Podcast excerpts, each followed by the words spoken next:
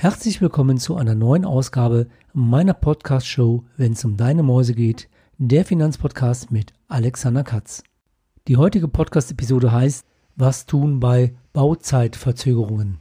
Genau zu diesem Thema habe ich einen aktuellen Kundenfall. Der Kunde hat letztes Jahr eine Immobilie gekauft. Diese Immobilie wird durch einen Bauträger erstellt und jetzt kommt es zu Bauverzögerungen. Welche Nachteile hierdurch jetzt entstehen oder auch künftig für solche Bauvorhaben entstehen können und welche Lösungen es geben kann, das erfährst du in dieser Podcast-Episode. Also bleib dran, bis gleich. Herzlich willkommen zu Wenn's um deine Mäuse geht, der Finanzpodcast mit Alexander Katz. Wertvolles Insiderwissen und umsetzbare Tipps unabhängig und auf den Punkt gebracht. Mach mehr aus deinem Geld, nach deinen Wünschen. Schön, dass du am Start bist und los geht's. Eigentlich hatte ich ja in meiner letzten Podcast-Episode den zweiten Teil zum Thema Kapitaldienstfähigkeit für Immobilienkredite avisiert. Der kommt etwas später, denn heute kommt ein wirklich sehr aktuelles Thema, was mir wichtig war, euch hierüber zu informieren. Der konkrete Fall.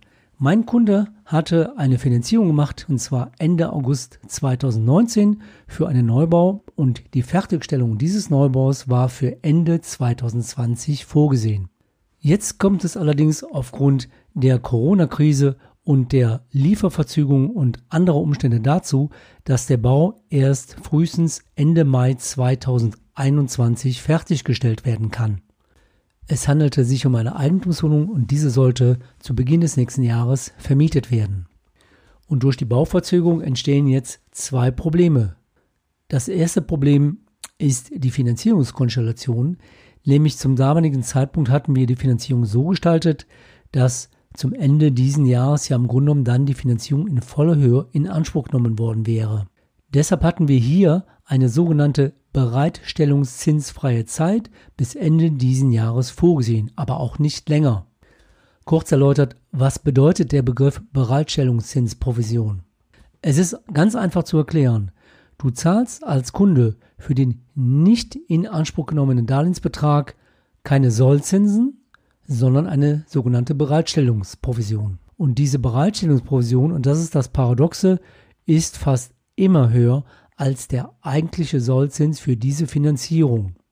In diesem Fall war es so, der Kunde hatte eine Zinsbindung mit einem Sollzinssatz von 1,2% pro Jahr und jetzt zahlt er nämlich ab Januar 2021 Bereitstellungszinsen oder Bereitstellungsprovision von 3% pro Jahr.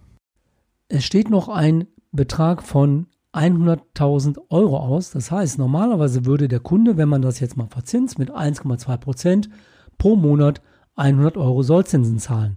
Dadurch, dass dieser Betrag nicht in Anspruch genommen ist, muss er jetzt aber ab Januar mehr bezahlen, nämlich umgerechnet Euro 250 pro Monat und das für einen Betrag, den er noch gar nicht in Anspruch genommen hat. Das zweite Problem für den Kunden ist, dass er ja auch zum 01.01.2021 Mieteinnahmen eingeplant hatte. Diese Immobilie wird vermietet zu einer Kaltmiete von monatlich 600 Euro. Aber diese Mieteinnahme kann ja erst dann fließen, wenn das Objekt fertiggestellt und dann vermietet ist. Also zahlt der Kunde jetzt nicht nur 250 Euro zusätzlich, sondern er hat auch noch eine entgangene Mietannahme von 600 Euro zu verkraften. Somit ist letztlich sein Mehraufwand durch die Bauverzögerung in diesem Beispiel monatlich bei 850 Euro, bis letztlich das Objekt fertiggestellt ist und bis auch dieses Objekt vermietet ist. Und wenn ich jetzt kalkuliere, dass Ende Mai tatsächlich dann eine Vermietung erfolgt, dann zahlt der Kunde 850 Euro mal fünf Monate, nämlich insgesamt 4250 Euro und das sind seine Mehrkosten, die er am Anfang nicht einkalkuliert hat, auch nicht einkalkulieren konnte. Fairerweise müsste man jetzt für diese fünf Monate noch den Darlehenszins dagegen rechnen, dass er also dann 100 Euro im Monat zahlen würde. Sprich, das sind 500 Euro, also bleiben hier immer noch ein Mehraufwand von 3.750 Euro übrig. Jetzt muss ich mir zwei Fragen stellen. Die erste Frage, wie kann ich diesen Fall lösen? Wie kann ich jetzt meine Kosten trotzdem reduzieren? Und die zweite Frage wäre, wie kann ich von vornherein, wenn ich heute eine Immobilie kaufe, die neu gebaut wird, die Risiken von Bauzeitverzögerungen abfedern. Ich denke, dass wir uns alle einig darüber sind, dass Bauverzögerungen in der Zukunft stärker zu erwarten sind. Das ist geschuldet aufgrund der Corona-Krise, des Lockdowns, der sicherlich noch weiter anhalten wird.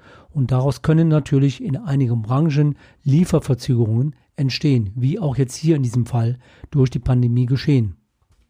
Was kann jetzt mein Kunde tun, um seinen finanziellen Aufwand zu reduzieren? Was er leider nicht kann, ist die Finanzierungsmodalitäten zu verändern, denn die Bank lässt sich in der Regel zumindest nicht darauf ein, diesen bereitstellungszinsfreien Zeitraum nochmals zu verlängern. Hierzu muss man wissen, dass die Bank die Länge dieses Zeitraumes immer in ihre Sollzinskondition einpreist.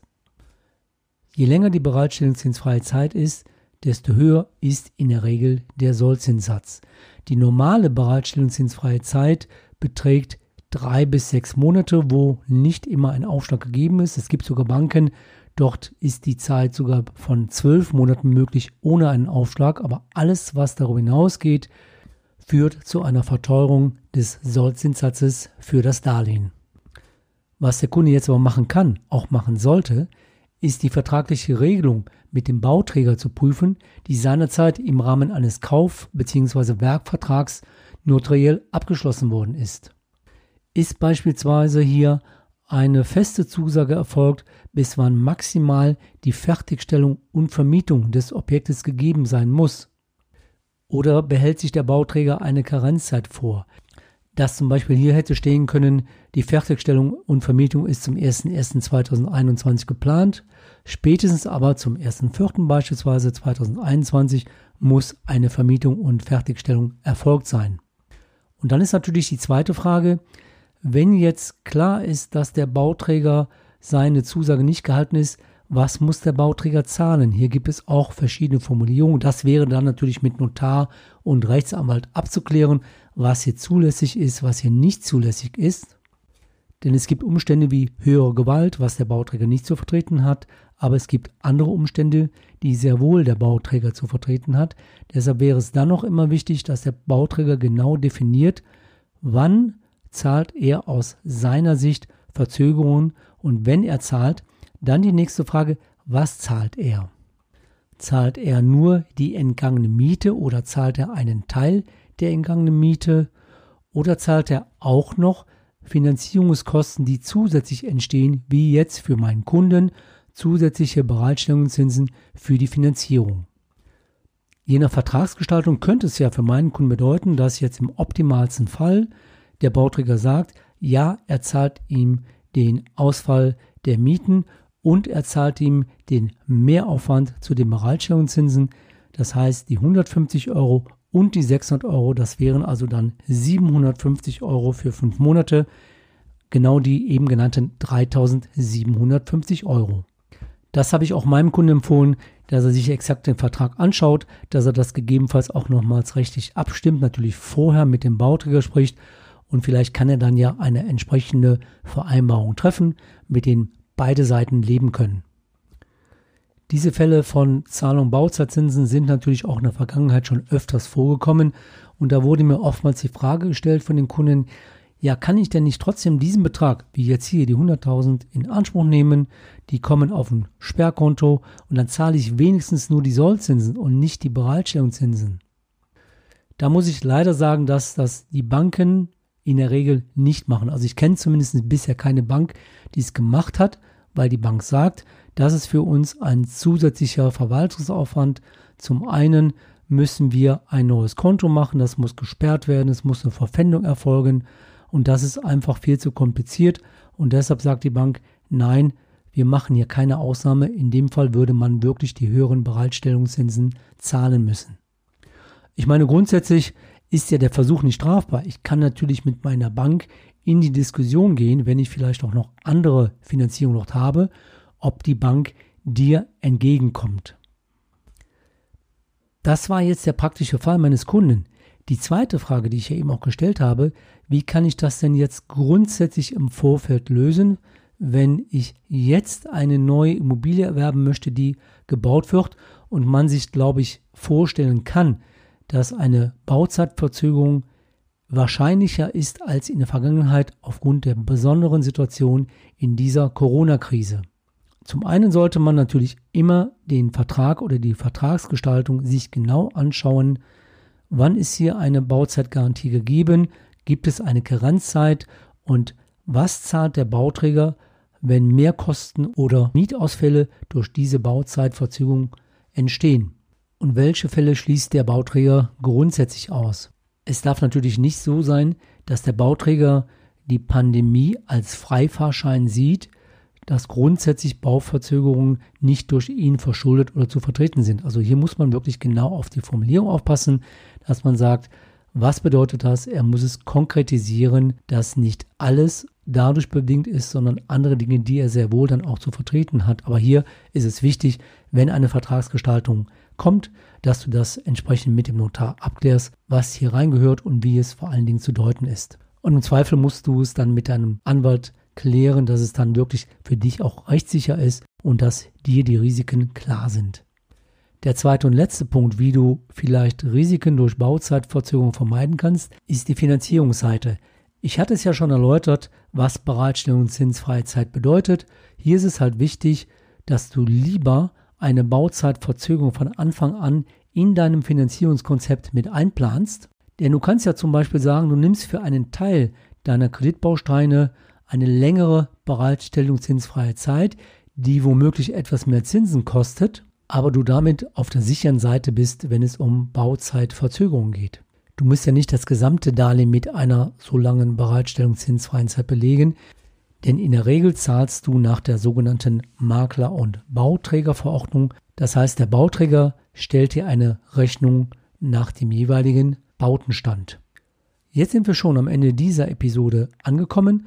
Ich hoffe, ich konnte dir durch meinen Kundenfall verdeutlichen, was passieren kann, wenn es zu Bauzeitverzögerungen bei Erstellung eines Neubaus kommt. Dies betrifft im Übrigen natürlich nicht nur einen reinen Neubau, das kann natürlich auch Kernsanierung betreffen, gerade bei Denkmalimmobilien. Und wie du hier gegebenenfalls entgegenwirken kannst, um deinen finanziellen Schaden reduzieren zu können. Im zweiten Teil oder im zweiten Punkt hatte ich dir erläutert, was du machen kannst, wenn du jetzt eine Immobilie planst, die gebaut werden soll und wie du die Risiken entsprechend in deiner Finanzierungskonstellation und auch in der Vertragsgestaltung mit dem Bauträger im Vorfeld so gestalten solltest, dass dein Risiko dadurch minimiert wird. Ich wünsche dir am Schluss noch eine schöne Adventszeit trotz der Einschränkungen, die wir jetzt alle haben. Ich hoffe, du bleibst gesund und du hörst mir auch bei meiner nächsten Podcast-Episode zu. Und ich würde mich sehr freuen, wenn du meinen Podcast auf Apple mit einer kleinen Rezession bewertest und mich gerne auch weiterempfehlst. Bis zum nächsten Mal, dein Blogger und Podcaster Alexander Katz, der Finanzpodcast, wenn es um deine Mäuse geht. Weitere Infos zu dieser Podcast-Episode findest du in deiner Podcast-App oder im Blogbeitrag zum Podcast unter wennsumdeinemäusegeht.de.